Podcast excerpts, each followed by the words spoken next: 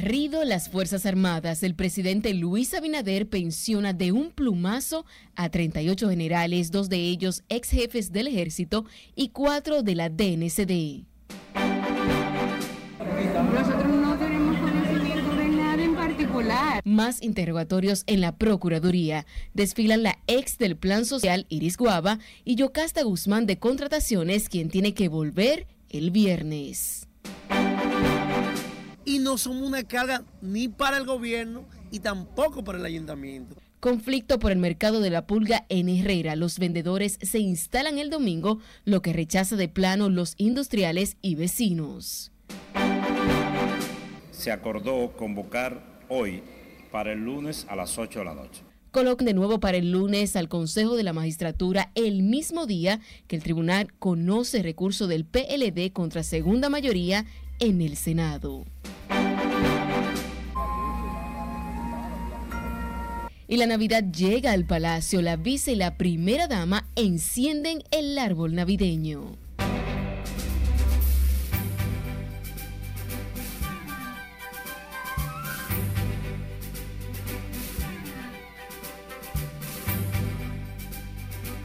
Muy buenas noches, bienvenidos a esta emisión estelar de Noticias RNN. Tenemos muchas informaciones, así que vamos a iniciar de inmediato. Lo hacemos con el presidente Luis Abinader, que dispuso esta noche el retiro de cinco mayores generales, 26 generales y 20 coroneles de los diferentes cuerpos castrenses. Entre los retirados figuran cuatro exdirectores de la DNCD y dos ex jefes del Ejército de la República Dominicana durante los gobiernos del Partido de la Liberación Dominicana. Miguel Ángel Núñez completa esta información.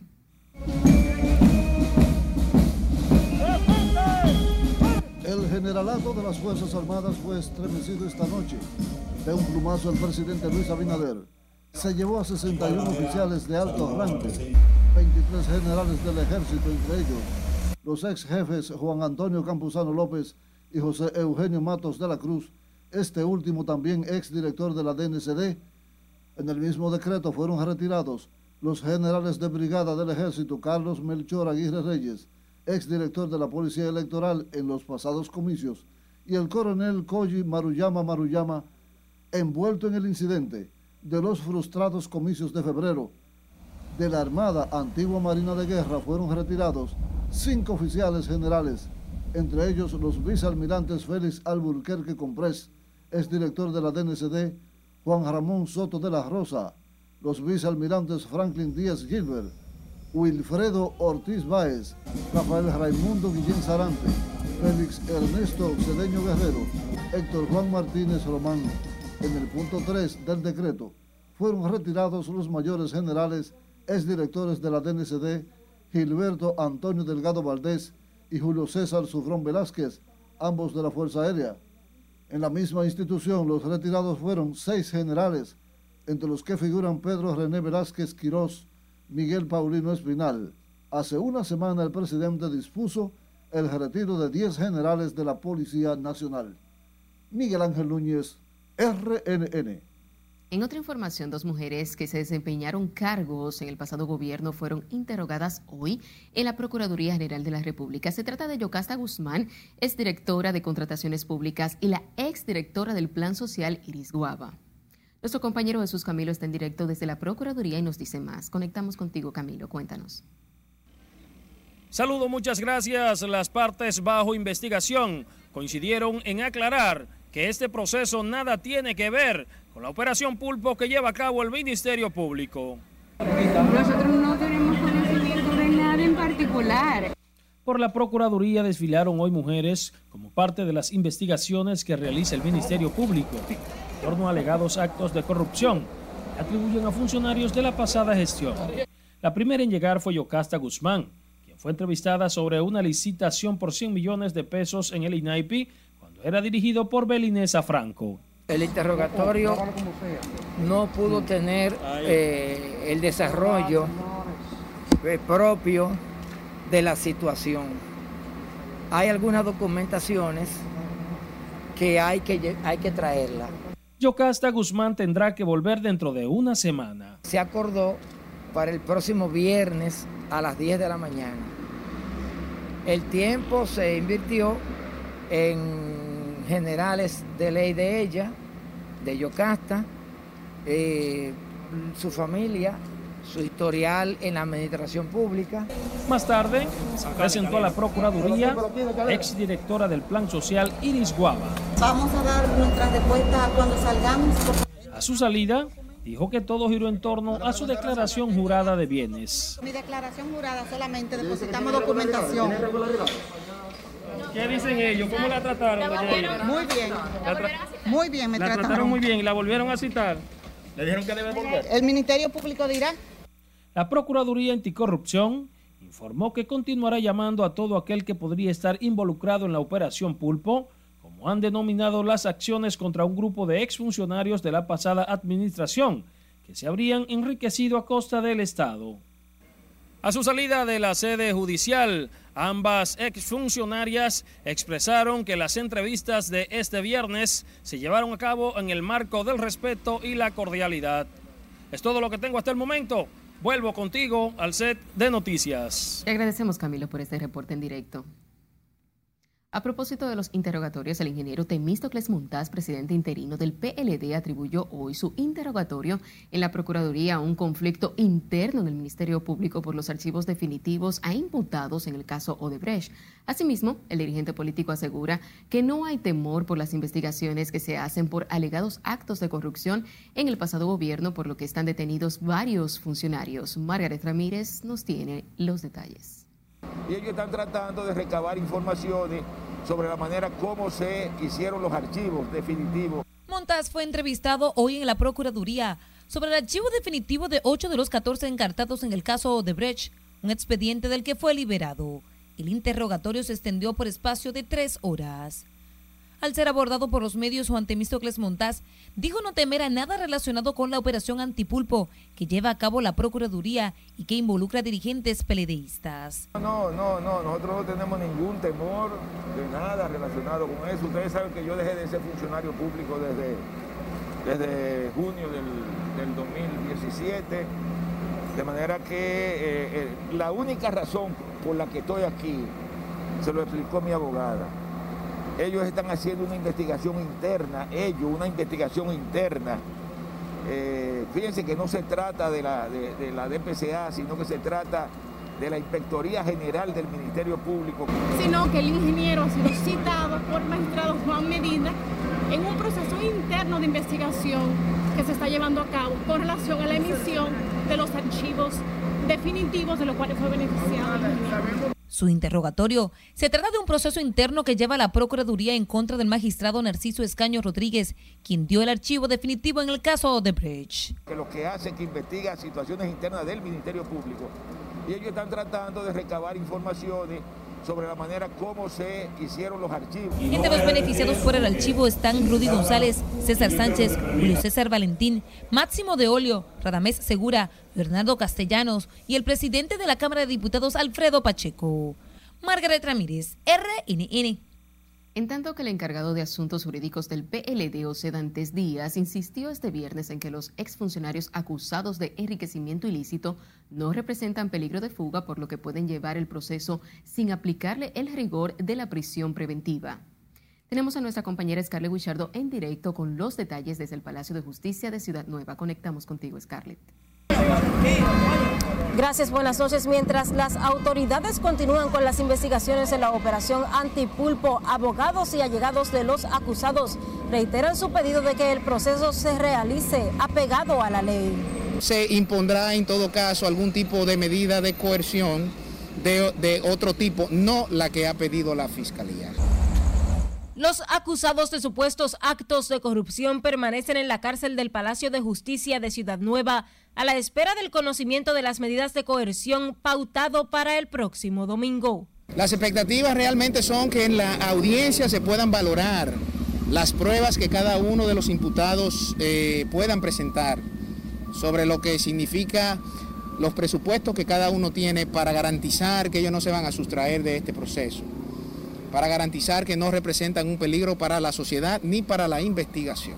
Entre los apresados destacan dos hermanos del expresidente Danilo Medina, el exdirector del FOMPER, un exministro de Salud Pública y el último director de la OISOE, entre otros. a la solicitud de prisión preventiva que hace el Ministerio Público, eso no tiene fundamento por una sencilla razón, señores.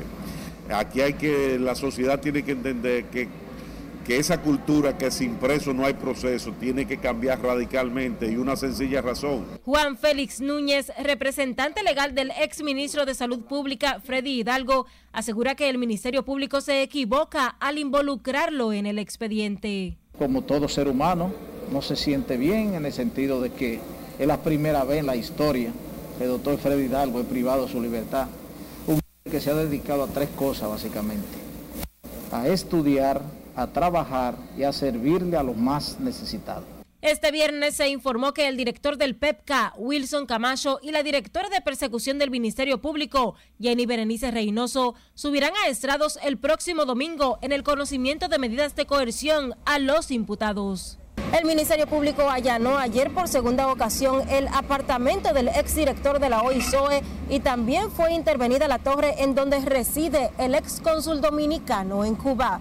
Esa es la información que tengo de momento. Ahora regreso contigo al centro de noticias. Le agradecemos a Scarlett por este reporte en directo desde el Palacio de Justicia de Ciudad Nueva. La directora del nuevo modelo penitenciario justificó hoy el hecho de que no se permitan las visitas a los familiares de los exfuncionarios detenidos en la cárcel preventiva del Palacio de Justicia de Ciudad Nueva. Patricia Lagombra dijo que esto no está permitido primero por las restricciones del COVID-19 y porque esas personas no le han impuesto medidas de coerción. No se reciben visitas de familiares. Ahora bien, en los centros de corrección del nuevo modelo penitenciario, igualmente como en las cárceles públicas, hasta el momento, con recomendaciones de salud pública, no estamos permitiendo la visita de familiares.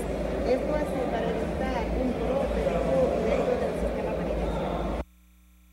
Los parientes de varios de los detenidos del Palacio de Justicia de Ciudad Nueva se quejaron porque no han podido ver a sus familiares luego de su arresto el pasado domingo. Patricia Lagombra aseguró que se están respetando los derechos de esas personas. El presidente de la Cámara de Cuentas reveló que unos 400 exfuncionarios del pasado gobierno todavía no han depositado su declaración jurada de bienes a pesar de los llamados y prórrogas otorgados por el organismo. Si Ledis aquí no nos amplía. Hay una presunción de enriquecimiento ilícito. Hugo Álvarez Pérez advierte que los exfuncionarios que no han presentado su declaración jurada de patrimonio podrían enfrentar problemas judiciales. El presidente de la Cámara de Cuentas afirmó hoy que todavía siguen a la espera de que esos pasados servidores públicos cumplan con la ley. Oh, ahí, ahí desde vienen prisión y multa, y, eh, y inclusive eh, inhabilitación para ocupar cargos públicos por un periodo de 10 años. En total son unos 400 exfuncionarios que desempeñaron cargos en la pasada administración, entre los que figuran también alcaldes. Habían 400 y pico, de esos solamente creo que 15 han, han hecho su declaración jurada, que ya de por sí son omisos y eso tiene una sanción por la ley 311-14. Mientras el presidente de la Fundación Equidad y Justicia Social, Fidel Lorenzo, pidió sancionar a los funcionarios entrantes y salientes que no han cumplido con la disposición caen en un estado de delincuencia. Aquellos que ya terminaron su, su, labor como funcionarios y están sobregirados con el tiempo que establece la ley para hacer su declaración jurada una vez habiendo dejado el cargo, igual eh, entendemos que van a ser llamados y que deben ser sancionados. Me parece. El actual gobierno suspendió a 36 de sus funcionarios que no rindieron cuentas de sus bienes. Algunos han ido normalizando su situación. Los funcionarios tras salir del puesto tienen 30 días para presentar su declaración jurada de bienes. Sila Disaquino, RNN. Y recuerde seguirnos en las diferentes cuentas de redes sociales con el usuario arroba noticias RNN a través de nuestro portal digital www.rnn.com.do porque actualizamos todas las informaciones las 24 horas del día, los 7 días de la semana para el lunes a las 8 de la noche. No nos cambie porque luego de la pausa sabrá para cuándo se convoca el nuevo Consejo Nacional de la Magistratura. Y el COVID-19 sigue cobrando vidas, ocho en las últimas horas, incluyendo la exdirectora de la Cruz Roja, Ligia Lerox. Los detalles al volver.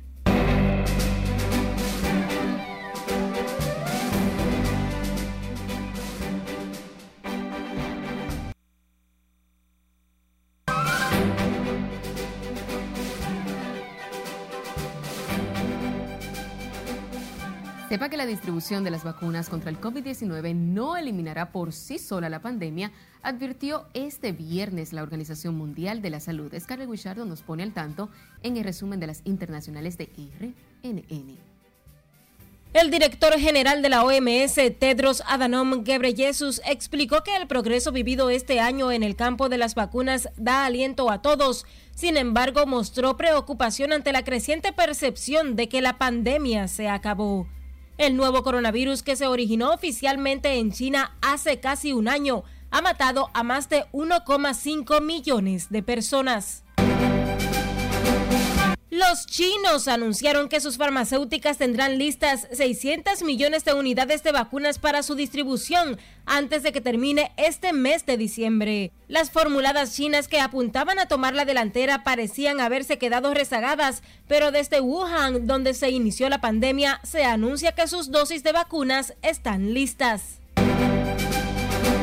El presidente electo de Estados Unidos, Joe Biden, pidió al Congreso que apruebe un paquete de ayuda económica para combatir el coronavirus y apoyó un proyecto de 900 mil millones de dólares presentado por un grupo de legisladores de ambos partidos.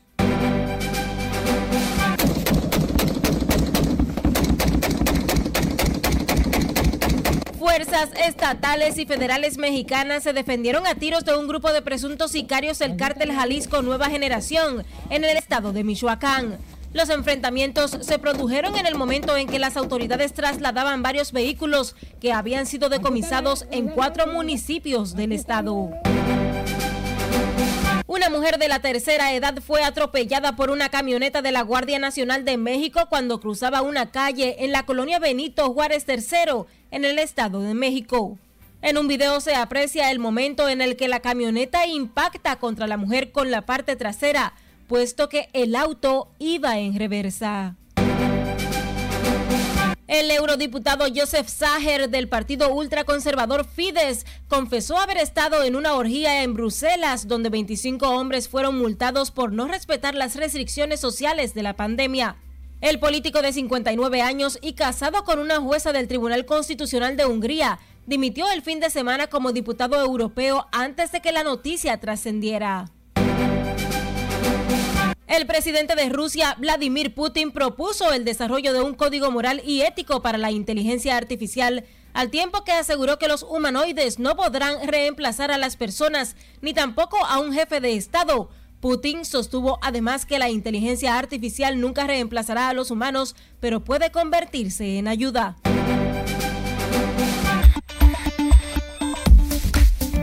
Y terminamos con el complejo de apartamentos con un asombroso parecido a las antiguas pirámides mayas, construido en Kunshan, en la provincia china de Jiangsu. El diseño arquitectónico futurista consiste en viviendas apiladas y conectadas entre sí a la manera de bloques de Lego, formando una estructura piramidal. En las internacionales, Scarlett Guillardo, RNN. Y retomando con las noticias nacionales, el presidente Luis Abinader convocó para el próximo lunes 7 el Consejo Nacional de la Magistratura, mientras el Tribunal Superior Administrativo fijó para el mismo día el conocimiento de la acción de amparo elevado por el PLD, objetando la segunda mayoría en el Senado otorgado a la fuerza del pueblo. Nuestra compañera Laura Lamar tiene los detalles. Se acordó convocar hoy para el lunes a las 8 de la noche la información la ofreció el consultor jurídico del Poder Ejecutivo, Antoliano Peralta, quien explicó que la convocatoria se hace dentro de los plazos que establece la ley. La reunión del Consejo es para evaluar y designar a los nuevos integrantes de las altas cortes que han cumplido su periodo. Sí, la ley establece que la segunda convocatoria deberá hacerse en un plazo que no sea mayor de los cinco días a partir de la primera reunión. Antoliano Peralta aclaró que el curso legal de la acción de amparo que interpuso el PLD, objetando al senador Bautista Rojas como representante de la segunda mayoría en el Senado, no afecta la convocatoria.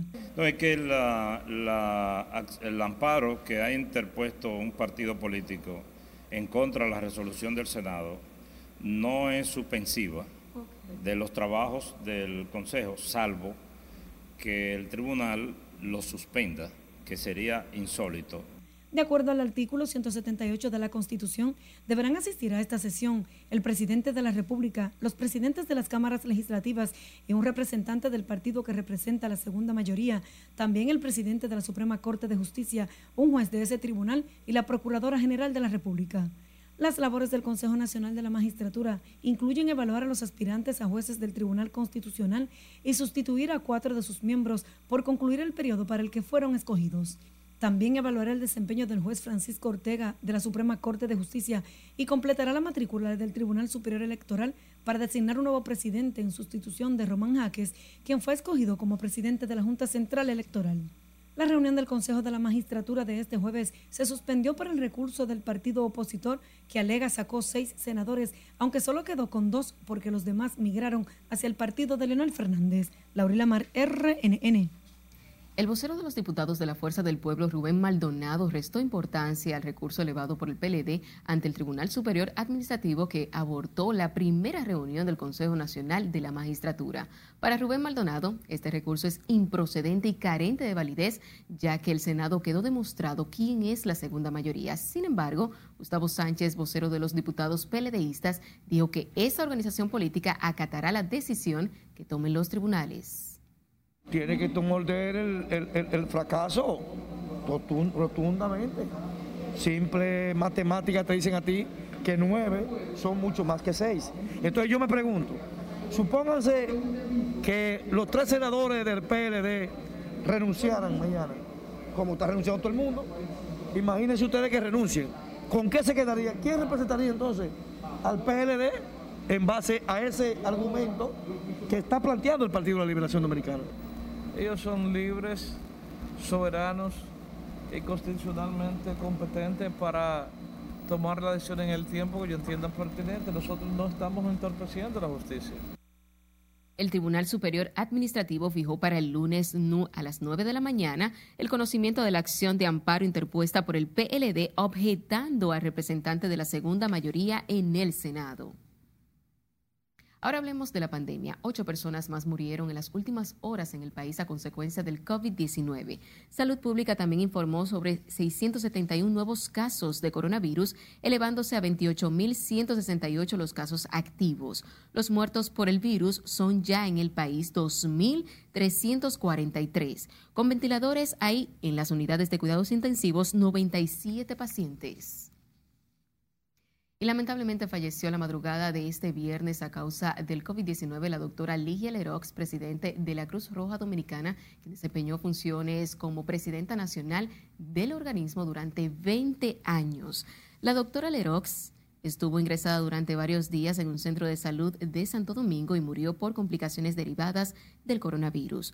Doña Ligia Lerox desempeñó varios casos, cargos, entre ellos subsecretaría de Salud, directora del Seguro Social y por 20 años dirigió la Cruz Roja. Sus restos serán expuestos este sábado a partir de las 10 de la mañana en la funeraria Blandino de la avenida Brian Lincoln. Paz a sus restos. La Asociación Nacional de Clínicas Privadas respalda la flexibilización del horario del toque de queda, a lo que se opone el Colegio Médico Dominicano. Si le dice aquí, no tiene la historia. Lo contrario, va a ser peor la consecuencia de de la falta eh, económica y social. Rafael Mena, presidente de Andeclip, es partidario de que se flexibilicen las restricciones del horario del toque de queda. de las obligaciones de los horarios, vamos a usar esa palabra, en el sentido de que, y que se permita eh, a las personas y que no sean detenidas cuando la persona por algún motivo u otro tiene realmente que, que realizar su trabajo. Sin embargo, este pedido no lo comparte el colegio Ustedes saben que hay un sector de la población que no hace caso a las medidas del distanciamiento, del uso de mascarilla y el lavado de las manos. El presidente de las clínicas privadas también ve una segunda fase del coronavirus, pero analiza el impacto económico que también representan las restricciones para la población. Pero no se puede dejar de trabajar.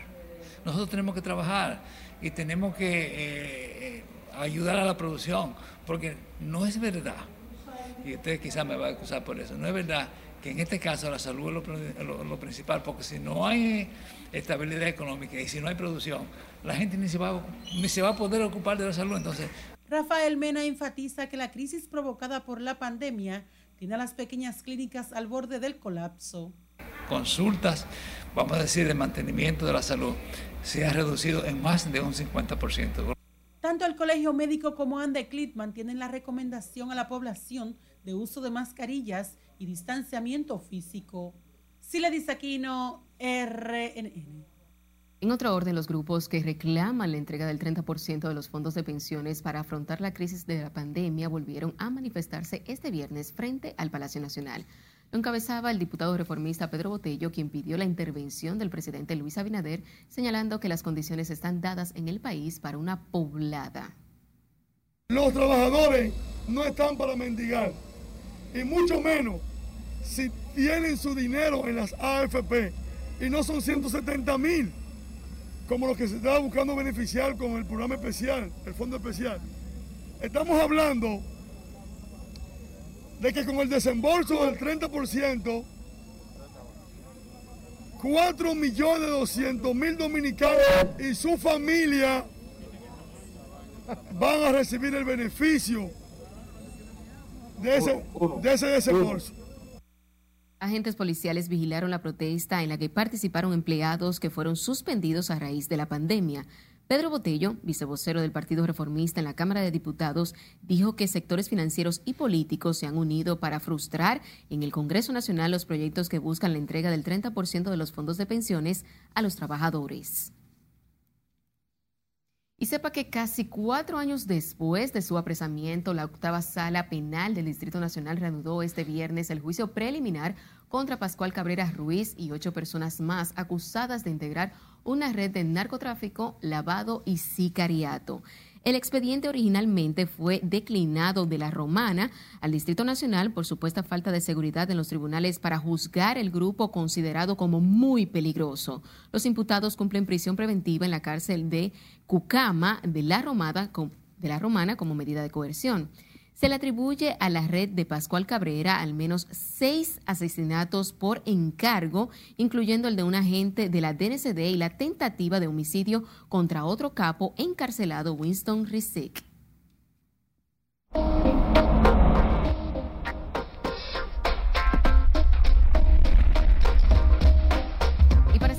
El estado del tiempo durante todo el fin de semana, tenemos a nuestro compañero Cristian Peralta, quien nos pone al tanto. Buenas noches.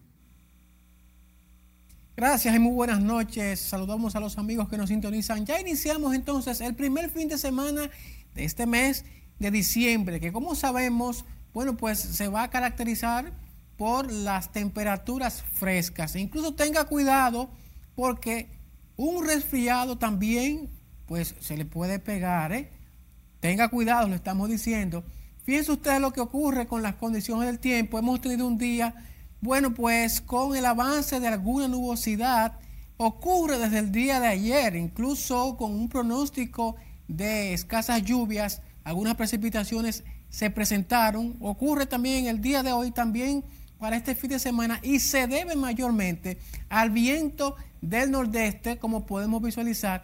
Siempre hemos dicho que cuando se presenta un viento desde el nordeste, entonces en las provincias ubicadas hacia el litoral caribeño, dígase en este caso en el sudeste del país, Santo Domingo, parte de San Cristóbal, incluso también San Pedro de Macorís, se pueden presentar en horas de la tarde y parte de la noche algunas lluvias pues de tipo tanto pasajera. Y es lo que va a ocurrir durante este fin de semana. Eh, se espera incluso más adelante que se acerque un sistema frontal y más detrás entonces estaría llegando aire más fresco. Tenemos que hablar también del modelo de precipitaciones para los próximos cinco días. Y miren ustedes que pese a lo que ha ocurrido, pues se proyectan escasas lluvias, las que ocurran serán de manera momentánea. Y miren ahí cómo vendría ese sistema frontal acercándose al país, pues para modificar las condiciones del tiempo, pero ya eso será en las próximas 72 horas. Y por supuesto que aquí en Noticias RNN les vamos a estar informando de todo lo que ocurra en ese sentido. Usted permanezca ahí, no se mueva, continúe con Noticias RNN porque les tenemos mucho más. Para hacer una investigación rigurosa de todo el tema del voto en el exterior. Es tiempo de pausar, pero al volver cómo avanzan las investigaciones en torno al lío financiero de la Junta Central Electoral en su dependencia en Nueva York. No hay cuarto para gastar doble sueldo. ¿Y por qué todavía no se siente la regalía pascual en el comercio del país en breve?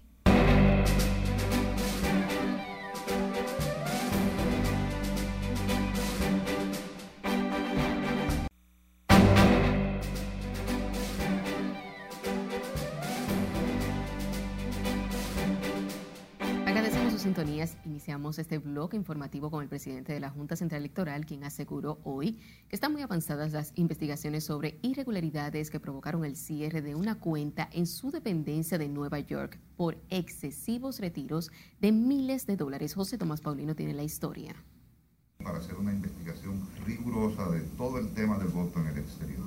Román Jaques Liranzo insistió en que es prioridad del Pleno conocer en detalles las anomalías en el voto en el exterior, con solo un 20% de participación en los comicios del 5 de julio último. Tenemos una reunión eh, para seguir eh, evaluando detenidamente, respetando el debido proceso, este caso del el voto en el exterior. Esta comisión, eh, previa aprobación del Pleno, no descarta eh, que la investigación que estamos haciendo vaya in situ a los lugares eh, en los Estados Unidos que impactó el voto en el exterior con las denuncias que han habido la cuenta oficial de las oficinas para el registro de electores en el exterior y coordinación de la logística electoral habría excedido el límite de transacciones financieras establecidas por el Departamento del Tesoro de los Estados Unidos, por lo cual el Bank of America cerró la cuenta. Yo confío en que en el 2024 el voto de confianza que le hemos pedido a, a la sociedad dominicana mm, sea validado por la institucionalidad, por el fortalecimiento de la legitimidad y porque nos, con acciones nos hayamos ganado la confianza y que la democracia se fortalezca eh, sin que nos tiemble el pulso a la hora de aplicar la ley. En un encuentro del Pleno con el equipo de comunicaciones y los periodistas asignados a esa fuente, Román Jaques confió en que el gobierno asignará una partida adicional en el presupuesto complementario al órgano rector de comicios. Este, este, Pleno no va a dejar la reestructuración de las juntas electorales para un año antes de las elecciones.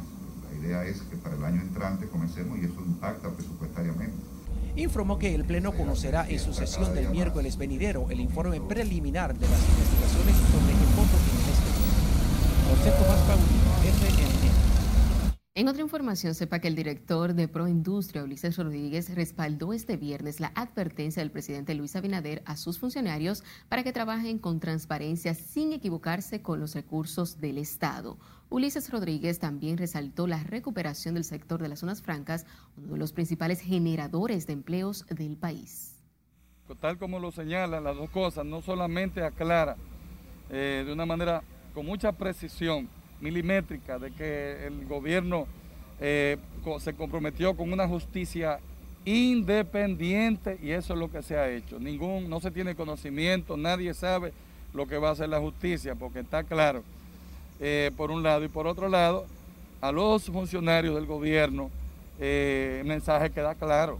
Nadie puede equivocarse con un solo centavo de las arcas de la nación.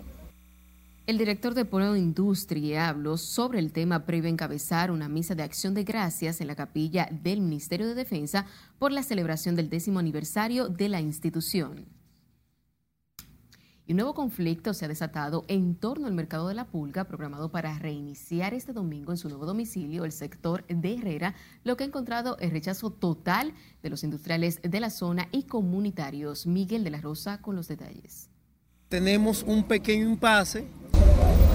Estos terrenos ubicados entre las avenidas Isabel Aguiar y Luperón fueron asignados por el Cabildo de Santo Domingo Oeste para el mercado de la pulga. Sus organizadores tienen todo listo para este domingo, luego de seis meses de inactividad.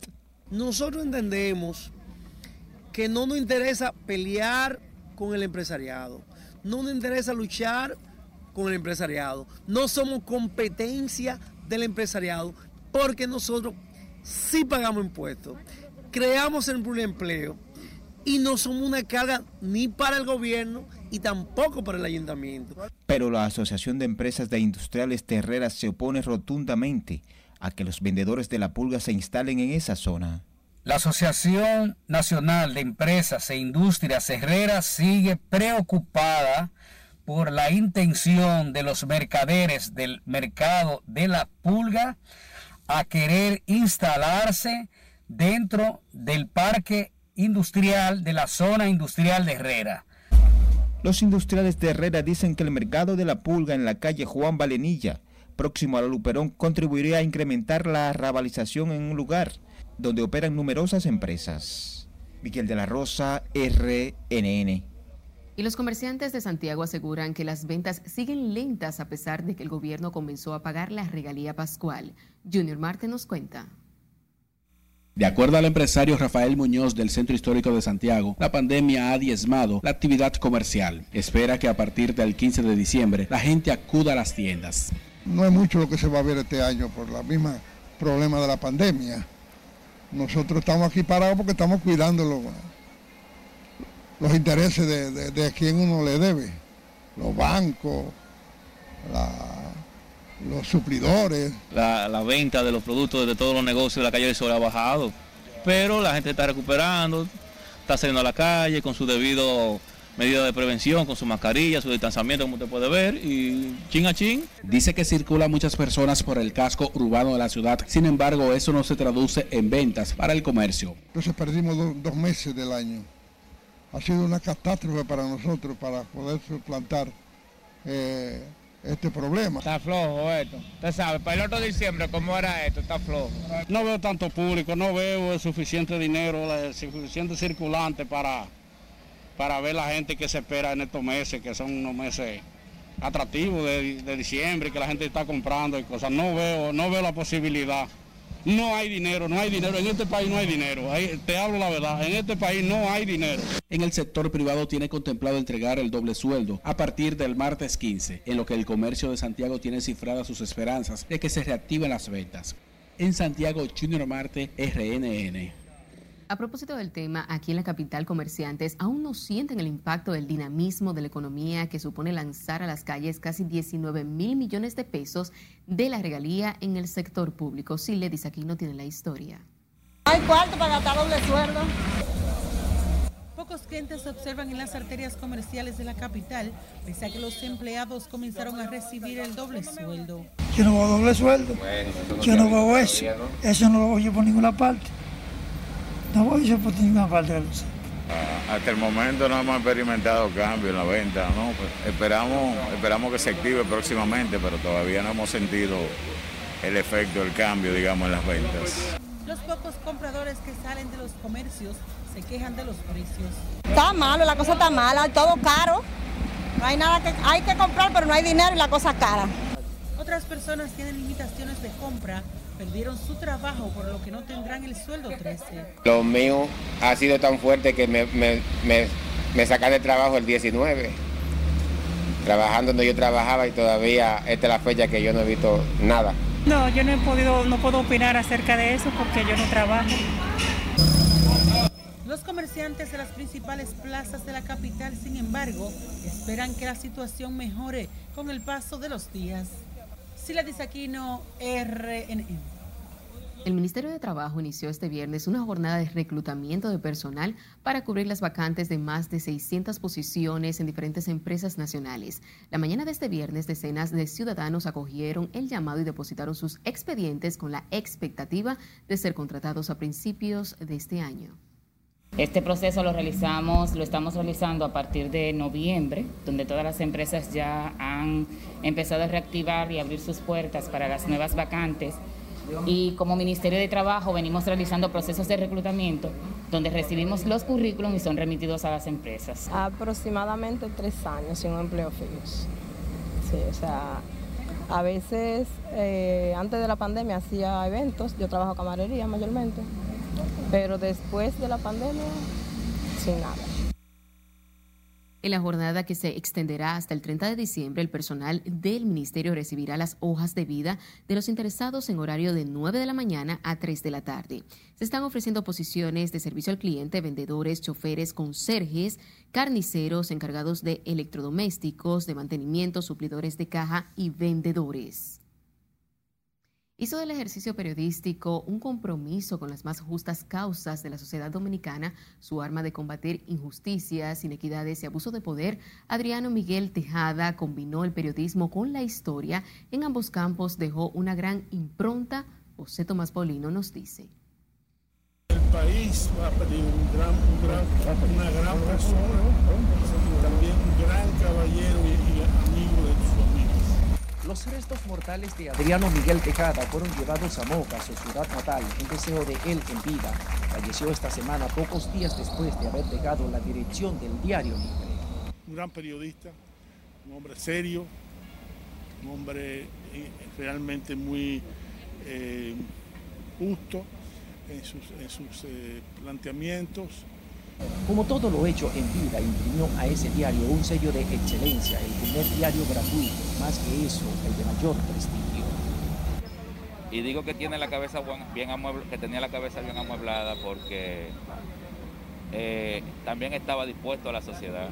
Siempre era un consejero de presidentes, aunque no se lo pidiera en el consejo a través de sus columnas, de sus editoriales, de sus AM.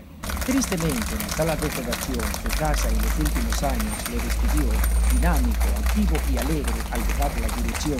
Hoy le rindió homenaje en cualquier Un hombre eh, realmente muy eh, justo en sus, eh, planteamientos y realmente sin ningún tipo de malicia ni de, ni de ánimo de hacerle daño a nadie. Analista de asombrosa agudeza, sus escritos periodísticos eran siempre un mensaje a la conciencia hecho en una prosa rica, negada a no ser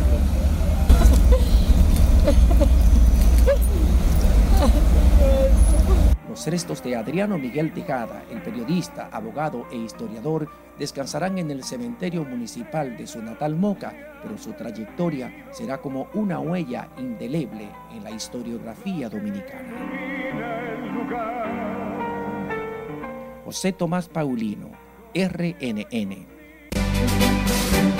Para que las inversiones realmente se hagan de manera más rápida. Pausamos, pero al regresar, la invitación que hace el presidente Luis Abinader a los turistas extranjeros en inauguración de nuevo hotel. Y lo que argumenta Industria y Comercio para disponer nuevas alzas en los precios de los combustibles. Los detalles, cuando regresemos, siga con RNN, emisión estelar.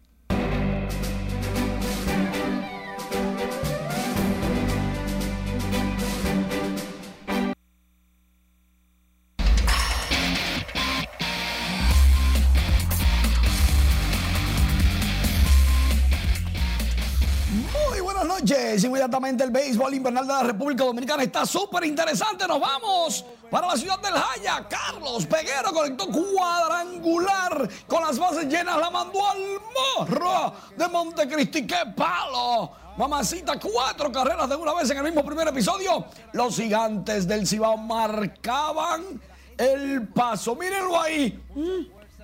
No ha caído. Le dio que pita la bola. Su cuadrangular número 29 con los gigantes del Cibao. Carlos Peguero lleva dos en la actual campaña.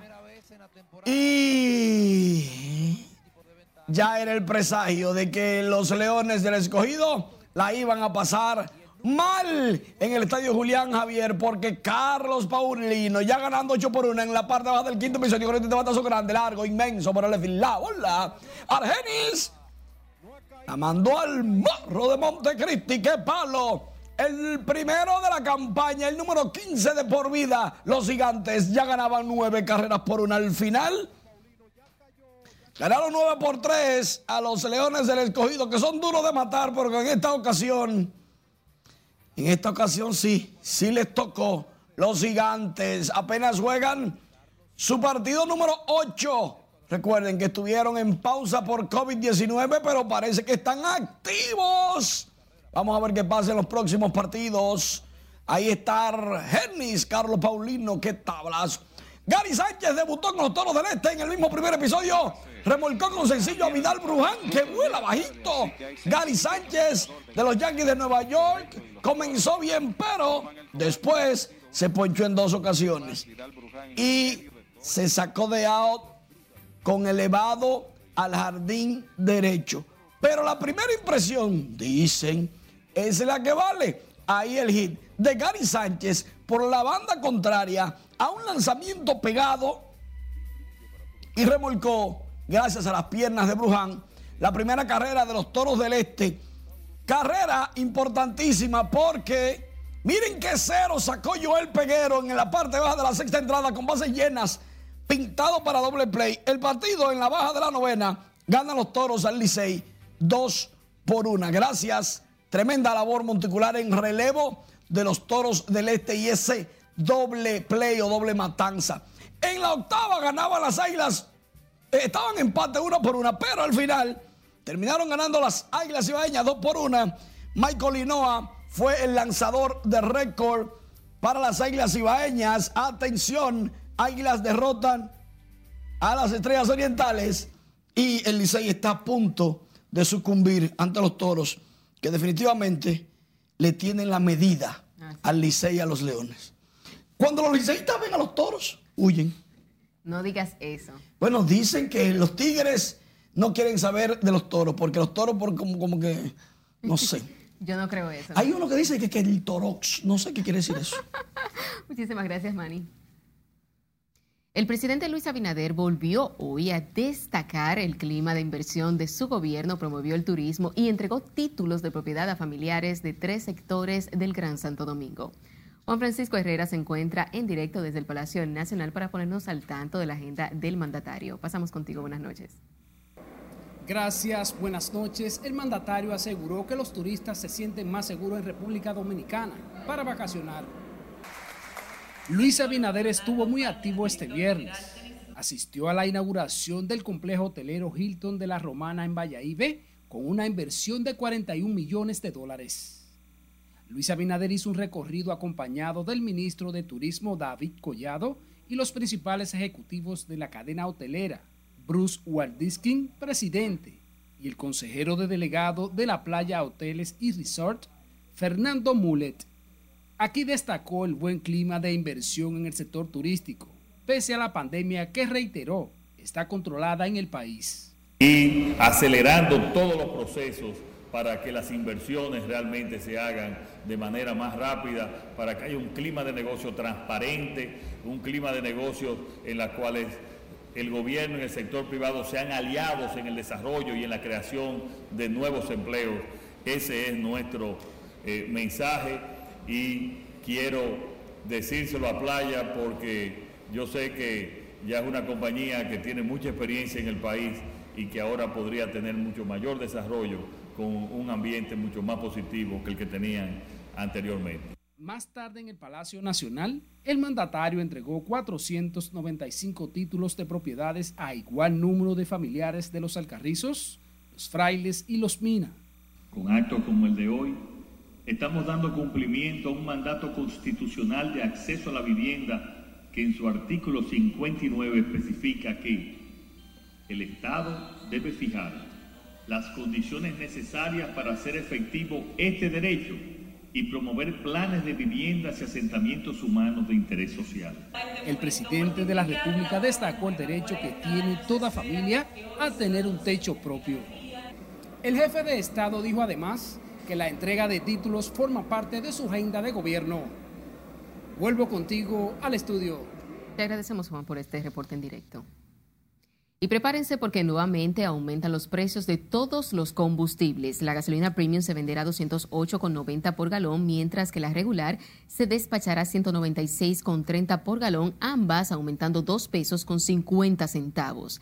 En tanto que el gasol regular se venderá a 159 pesos por galón, con un aumento de 2,60 centavos, mientras que el gasol óptimo se venderá a 170 pesos con 90 centavos para un alza de 3 pesos con 80 centavos el galón. Asimismo, el galón del GLP registrará un aumento de un peso con 70 centavos, por lo que se venderá a 117 pesos con 90 centavos.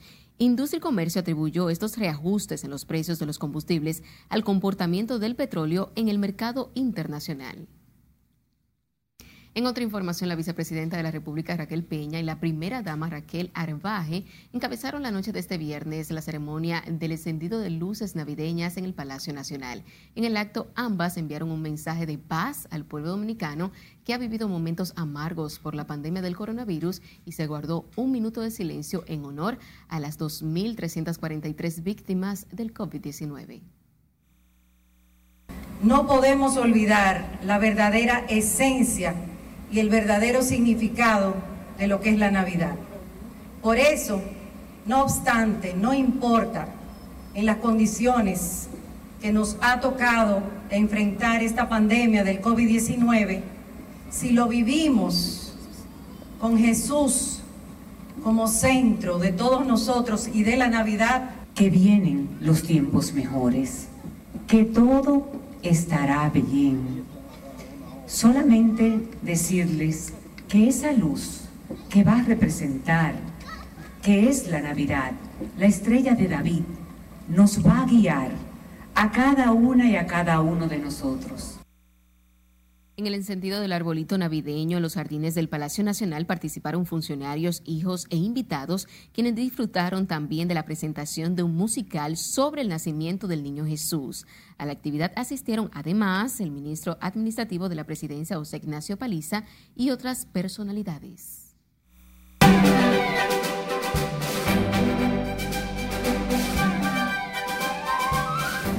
Hola, ¿qué tal? Muy buenas noches. Lluvia de lanzamientos musicales este viernes y uno de ellos ha sido el de la agrupación Black Eyed Peas que sigue coqueteando con el mercado latino. Continuando con un regreso global explosivo de proporciones épicas, los pioneros en fusión de géneros y seis veces ganadores del Grammy, los Black Eyed Peas vuelven a subir la temperatura al unirse con la cantautora colombiana y ganadora de múltiples premios Grammy y Latin Grammy, Shakira, para develar el nuevo video musical de su último sencillo, Girl Like Me. La canción es simplemente el éxito más reciente de su octavo álbum de larga duración y debut para Epic Records, Translation ya disponible. Bien Hoy, en el primer aniversario de su emblemático concierto de Navidad en el Movistar Arena de Bogotá, el cantante, compositor y actor argentino Diego Torres nos da la oportunidad de disfrutar de la mejor música en directo con su disco sinfónico. Con este álbum de 17 temas, el destacado artista argentino interpreta seis canciones navideñas, nueve éxitos de su trayectoria discográfica y dos clásicos del cancionero argentino. El cantautor estuvo acompañado por la Filarmónica Joven de Colombia, un proyecto de la Fundación Bolívar de la Vivienda, el coro de Misi Producciones y con más de 200 artistas en escena. Tú dices que no ha sido fácil el camino el cantautor de música cristiana Giancarlos Peña nos trae este viernes en estreno su nuevo sencillo Fe y Paciencia, un tema que alienta a quien le escucha a ser más paciente y a confiar en que mejores tiempos vendrán. Este nuevo sencillo lleva las letras de Giancarlos Peña y Gustavo Marto, con la música del mismo Giancarlos Peña y arreglos musicales de Miguel Paz. Que Dios tiene para ti.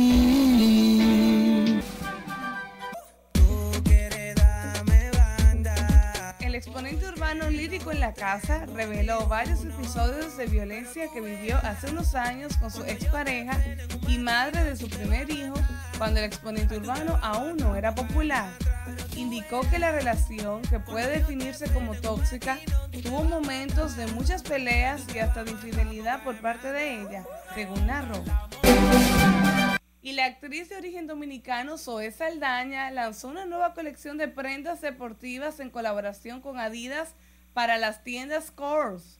Se trata de una propuesta pensada para la actual mujer, esa que debe ocuparse del hogar, los niños y el trabajo, pero sin la intención de descuidar su estilo.